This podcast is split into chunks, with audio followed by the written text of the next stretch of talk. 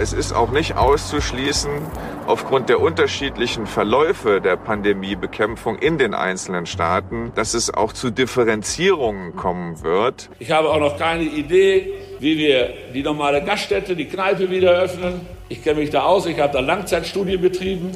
Also für die Teilnehmer erhoffe ich mir, mit jemandem zu sprechen, dessen Meinung man vorher vielleicht so gar nicht verstehen konnte. Und für uns ist es natürlich auch eine Gelegenheit, unsere Leser ein bisschen besser kennenzulernen. Das sind unsere Themen heute. Dazu die aktuellsten Entwicklungen in Nordrhein-Westfalen. Mein Name ist Helene Pawlitzki. Coronavirus in NRW. Die Lage am Abend. Ein Podcast-Spezial der Rheinischen Post. Täglich am Abend die wichtigsten Infos zur Corona-Krise in der Region, das bekommt ihr bei uns und zwar kostenlos. Wenn ihr uns freiwillig unterstützen wollt, geht das ganz einfach. Schließt ein RP Plus Abo ab. Für 4,99 Euro im Monat bekommt ihr vollen Zugriff auf RP Online mit allen Zusatzfunktionen, wie zum Beispiel unseren Audioartikeln. Das Beste von RP Plus zum Hören. Und ihr macht Podcasts wie diesen möglich. Am Anfang machen wir das Ganze noch ein bisschen interessanter für euch. Zahlt in den ersten drei Monaten jeweils 99 Cent. Das Angebot gibt es auf rp-online.de slash Aufwacher-Angebot. Das lange Wochenende steht vor der Tür. Am Freitag ist der 1. Mai. Vor diesem Feiertag hat die NRW-Landesregierung gemeinsam mit den vier Grenzregionen erneut zum Verzicht auf nicht notwendige Reisen in die Nachbarländer aufgerufen.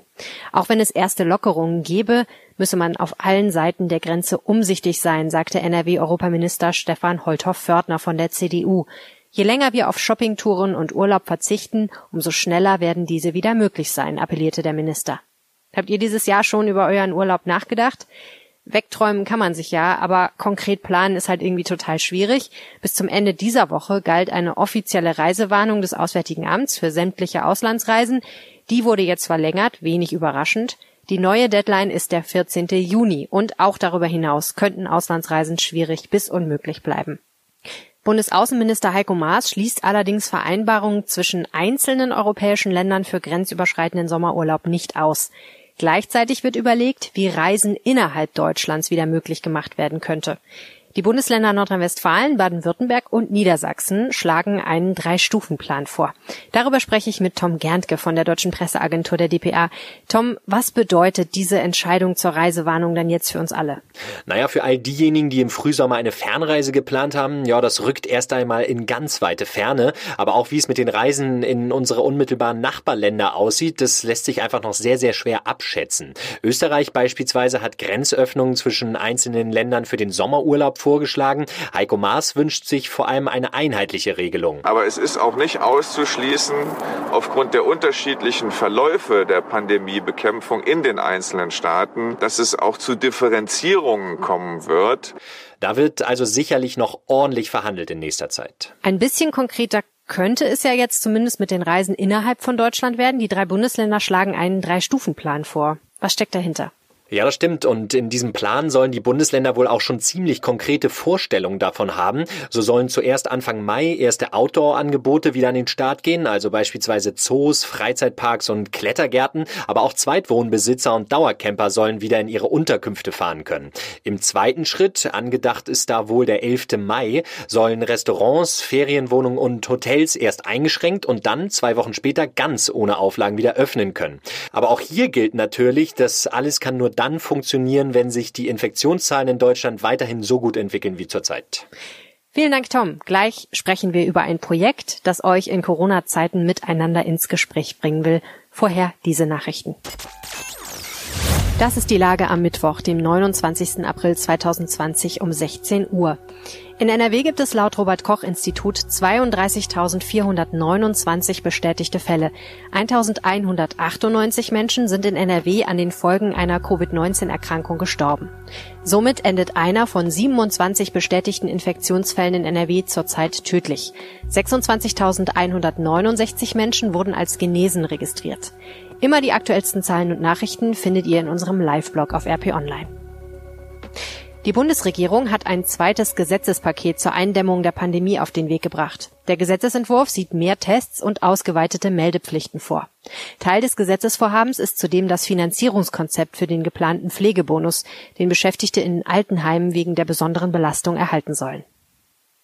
Bundesarbeitsminister Hubertus Heil hat das neue Sozialschutzpaket 2 vorgestellt. Herzstück sei die Erhöhung des Kurzarbeitergeldes, kündigte Heil an.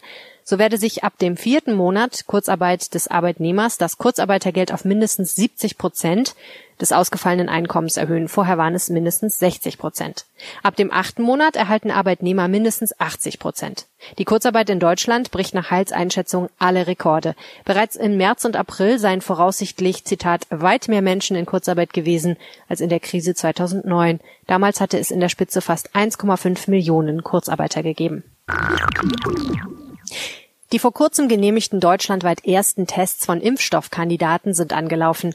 Seit dem Start am 23. April habe eine erste Gruppe von zwölf Teilnehmern mittlerweile Dosen erhalten, teilten das Mainzer Unternehmen BioNTech und der Kooperationspartner Pfizer mit. Insgesamt soll es im Rahmen der Studie zunächst Tests an rund 200 gesunden Menschen zwischen 18 und 55 Jahren geben. Im Juni sollen erste Daten vorliegen. Sollten die ersten Tests positiv verlaufen, sollen mehr Probanden und auch Risikopatienten in die Prüfung einbezogen werden. Die Bundesländer fordern wegen weggebrochener Einnahmen einen Rettungsschirm für den öffentlichen Nahverkehr. Dazu forderten sie in einem Brief ans Bundesverkehrsministerium zweckgebundene öffentliche Mittel, damit, Zitat, es auch nach der Krise noch einen funktionsfähigen Nahverkehr gebe. Verkehrsbranche und Länder rechnen bundesweit mit Einnahmeausfällen von mindestens 5 Milliarden Euro bis Ende 2020. Es gibt aktuell im Schnitt 70 bis 90 Prozent weniger Fahrgäste in Bus und Bahn. Arbeitnehmer können sich vorerst bis 18. Mai auch ohne Praxisbesuch krankschreiben lassen. Die Ausnahmeregelung, dass dies auch nach telefonischer Rücksprache mit dem Arzt möglich ist, wurde erneut verlängert, wie der gemeinsame Bundesausschuss von Ärzten, Kliniken und Krankenkassen am Mittwoch in Berlin mitteilte. Sie wäre sonst am 4. Mai ausgelaufen. In rund 26.000 Supermärkten bundesweit wird ab sofort über Hilfsangebote gegen häusliche Gewalt informiert. Dafür kooperiert das Bundesfamilienministerium mit großen Einzelhandelsketten wie Aldi, Edeka, Lidl, Netto, Penny, Real und Rewe. Plakate der Aktion Zuhause nicht sicher hängen im Kassenbereich, an den Ein- und Ausgängen und an den schwarzen Brettern. Auch auf der Rückseite vieler Kassenzettel finden sich Informationen über Hilfsangebote der Initiative Stärker als Gewalt. Jetzt ist es offiziell, der St. Sebastianus Schützenverein Düsseldorf 1316 wird in diesem Jahr die größte Kirmes am Rhein nicht ausrichten. Nach der Absage des Oktoberfestes vergangene Woche und den Einschränkungen für Großveranstaltungen, die bis Ende August gelten, hatten die Schützen weiterhin Gespräche mit den Schaustellern über mögliche Konzepte einer Kirmes in Corona-Zeiten geführt. Nun aber zog der Verein die Reißleine. Es werde keine Veranstaltung geben, für die die Schützen die Verantwortung trügen, hieß es. Der Düsseldorfer Schaustellerchef Oliver Wilmering gab bekannt, er habe mit Schaustellerkollegen Ideen zu einer Alternative zur Rheinkirmes zusammengestellt, die nun der Stadt und dem Land zur Prüfung vorlegen. Ob es grünes Licht aus der Politik gibt, ist sehr unklar. NRW-Gesundheitsminister Karl-Josef Laumann von der CDU sagte im Landtag Folgendes. Was mir richtig leid tut, ist, dass ich überhaupt keine Ideen habe, wie wir wieder Volksfeste machen können bin ein großer Freund, wie man weiß, von Volksfesten. Ich habe auch noch keine Idee, wie wir die normale Gaststätte, die Kneipe wieder öffnen. Ich kenne mich da aus, ich habe da Langzeitstudie betrieben. Also auch das ist ein wichtiger Teil unserer Kultur. Das würde ich auch alles ganz gerne machen, aber die Infektionsfragen machen es uns wahrscheinlich in diesem Bereich zurzeit noch unmöglich. Aber so wie die Landesregierung Schritt für Schritt mit sicherer Hand und klarem Blick das machen. Ja, und wie sicher die Hand und wie klar der Blick noch ist, wenn man Langzeitstudien in den Kneipen betrieben hat, das hinterfrage ich hier mal nicht. Die Spritpreise in Deutschland sind im bundesweiten Durchschnitt die zehnte Woche in Folge gefallen, wie der ADAC mitteilte. Ein Liter Super E10 kostet demnach durchschnittlich 1,136, 2,4 Cent weniger als in der Vorwoche. Der Dieselpreis näherte sich einem Euro. Er lag im Schnitt bei 1,04 Euro, 3,8 Cent weniger als in der Vorwoche. Das gab es in Hilden noch nie. Für den kommenden Sonntag laden das Dietrich-Bonhoeffer-Gymnasium und die evangelische Kirchengemeinde erstmals zu einem Autogottesdienst ein. Unter dem Motto Park and Pray, also Parke und Bete, können rund 50 Autos auf dem Lehrerparkplatz des Schulzentrums an der Gerresheimer Straße dabei sein. Der Gottesdienst wird auf einer Bühne stattfinden, welche die Johanniter Unfallhilfe Hilden zur Verfügung stellt. Über Lautsprecher soll jeder dem Gottesdienst folgen und dabei trotzdem im Auto bleiben können. Fußball-Erstligist Fortuna Düsseldorf erstattet den Inhabern einer Tageskarte für eines der noch ausstehenden Saisonspiele den Kaufpreis. Auch Dauerkarteninhaber erhalten anteilig Geld zurück, sofern sie dies wünschen. Dies teilte der Bundesligist am Mittwoch mit. Allerdings können Fans auch auf die Rückerstattung verzichten. Das Geld soll dann zu 100 Prozent in eine neue Platzanlage am Flingerbruch fließen und so dem Fortuna-Nachwuchs zugutekommen. Corona ist aktuell das Gesprächsthema. So sehr man sich bemüht und egal mit wem man spricht, man kommt einfach nicht weg davon. Oder wie geht's euch da? Interessant werden Gespräche auf jeden Fall ja immer dann, wenn man mit jemandem redet, der vielleicht mal auch anderer Ansicht ist als man selber. Nur ist das eigentlich, wenn man sich's richtig überlegt, ziemlich selten. Die meiste Zeit hat man es natürlich mit Leuten zu tun, die politisch und gesellschaftlich sehr ähnlich gestrickt sind wie man selber.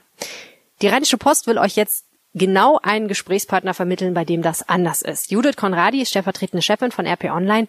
Judith, das ist ein Projekt mit Zeit Online zusammen. Erzähl uns davon. Ja, das Projekt heißt Deutschland spricht und die Grundidee dabei ist, wie du schon gesagt hast, Leute ins Gespräch zu bringen, die normalerweise vielleicht gar keinen Kontakt zueinander hätten oder sich mal über den Weg laufen, aber nie in die Situation kommen, dass sie sich mal ganz in Ruhe unterhalten. Und wir bei der Rheinischen Post gemeinsam mit der Zeit und anderen Medien rufen Menschen auf, sich bei uns anzumelden und wir vermitteln ihnen dann einen Gesprächspartner und zwar einen, der garantiert anderer Meinung ist als sie selber, so dass das Gespräch auch ein bisschen bisschen interessant wird. Wie findet ihr denn raus, wer der richtige, beziehungsweise ich möchte jetzt nicht sagen der falsche, aber jedenfalls der Gesprächspartner ist, der für mich passt? Ähm, jeder, der mitmachen möchte, beantwortet mehrere Fragen. Ähm, da geht es um das Thema Corona, zum Beispiel, ob man die äh, äh, Entscheidungen der Bundesregierung richtig findet, äh, ob man, wie man zu Datenschutz bei einer möglichen Tracing-App für Corona-Fälle steht oder auch, ob man findet, dass junge und äh, ältere Menschen, äh, ob für die gleiche Regeln gelten sollten oder ob man da Unterschiede machen könnte. Also ganz viele Fragen, die sich so in diesem Bereich bewegen und am Ende äh, vermitteln wir dann denjenigen, der am schlechtesten zu dir passt. Das sind ja jetzt alles Fragen zu Corona. Muss ich mich dann mit demjenigen auch über Corona unterhalten? Ähm, das ist schon so das zentrale Thema der Gespräche. Ähm, und so der Einstieg wird es wahrscheinlich sein. Äh, trotzdem kann man natürlich über alles reden, über das man reden möchte. Und äh, wir sind sehr gespannt, worum sich die Gespräche so drehen würden. Könnten uns aber vorstellen, dass es ziemlich viel um Corona geht, weil es da einfach ganz viel zu besprechen gibt im Moment. Das klingt jetzt so, als ob ihr auf jeden Fall auch hinterher wissen wollt, wie es gelaufen ist. Äh, ja, wir werden einzelne Teilnehmer des Gesprächs vorher schon mal kontaktieren, um mit ihnen abzusprechen, ob wir über ihre Gespräche berichten dürfen. Und dann werden wir uns vielleicht dazuschalten oder werden sie bitten, für uns was mitzuschneiden, um nachher einen Eindruck zu bekommen, wie die Gespräche gelaufen sind und welche Themen vielleicht besonders strittig waren und wo sich viele Leute einig sind. Was erhoffst du dir denn von der Aktion insgesamt? Also für die Teilnehmer erhoffe ich mir wirklich mal mit jemandem zu sprechen, dessen Meinung man vorher vielleicht so gar nicht verstehen konnte. Also man kennt das ja ganz oft aus dem eigenen Alltag. Man spricht mit jemandem, den man vorher überhaupt nicht verstehen konnte oder von dem man dachte, der hat so doch nicht alle, was der für eine Meinung hat. Und wenn man sich dann unterhält, stellt man ja häufiger mal fest, ach, der hat eigentlich doch ganz gute Argumente. Ach, mit dem Hintergrund, den die Person hat, verstehe ich das aber schon, warum der oder diejenige das so sieht. Und äh, ich glaube, das kann sehr interessant sein und äh, den Horizont erweitern, solche Gespräche zu führen. Und für uns ist es natürlich auch eine Gelegenheit, unsere äh, Leser ein bisschen besser kennenzulernen und auch äh, mit Leuten ins Gespräch zu kommen, wenn wir über sie berichten und einfach mal mitzubekommen, wie denn die meisten unserer Leser die Themen, über die wir täglich berichten, so sehen. Cool. Was muss ich denn machen, um mitzumachen? Du gehst auf unsere Seite und zwar auf rp-online.de slash Deutschland spricht. Deutschland spricht einfach zusammengeschrieben. Und dann äh, kommst du auf einen Artikel, in dem dir auch sofort die erste Frage gestellt wird zum Thema Corona. Du klickst da drauf, dann kommst du auf weitere Fragen und am Ende hast du mehrere Fragen zu dem Thema beantwortet und dann möchten von, wir von dir noch ein paar Dinge über dich selbst wissen, also zum Beispiel, wie du im Moment deine Freizeit verbringst, was du beruflich machst, um die Leute so ein bisschen einschätzen zu können, aus welchem Bereich sie kommen, auch das Alter. Ähm, und dann kannst du dich anmelden mit deinen Daten und wir äh, werden dann, wenn die Aktion abgeschlossen ist, also am kommenden Sonntag, das ist das Ende der Anmeldephase, dann werden wir automatisch dir einen Gesprächspartner zulosen, der ganz anders drauf ist als du. Und dann ist aber wichtig, man wird nicht sofort mit jemandem irgendwie vermittelt und der bekommt dann äh, die Daten, sondern wir fragen dann jeden erst nochmal, ob er mit dem zugeteilten Gesprächspartner wirklich in Kontakt treten möchte und erst dann stellen wir das, den Gesprächskontakt her. Okay, cool. Dann vielen, vielen Dank und ich bin gespannt, wie es ausgeht. Ich auch. Das war Coronavirus in NRW, die Lage am Abend. Wenn ihr eine Frage habt, schickt mir eine WhatsApp, gerne auch als Sprachnachricht. Die Telefonnummer lautet 0171 90 38 099. Weitere Informationen dazu findet ihr auf rp-online.de slash coronapod. Ihr könnt mir auch eine Mail schreiben, helene.pawlitzki at rheinische-post.de. Wenn euch dieses Format gefällt, dann empfehlt es gerne weiter. Wer es hören will, kann natürlich auf RP Online vorbeischauen, auf rp-online.de slash coronapod, aber ihr kriegt es auch in eurer Podcast-App ganz einfach, indem ihr den Aufwacher-Podcast abonniert.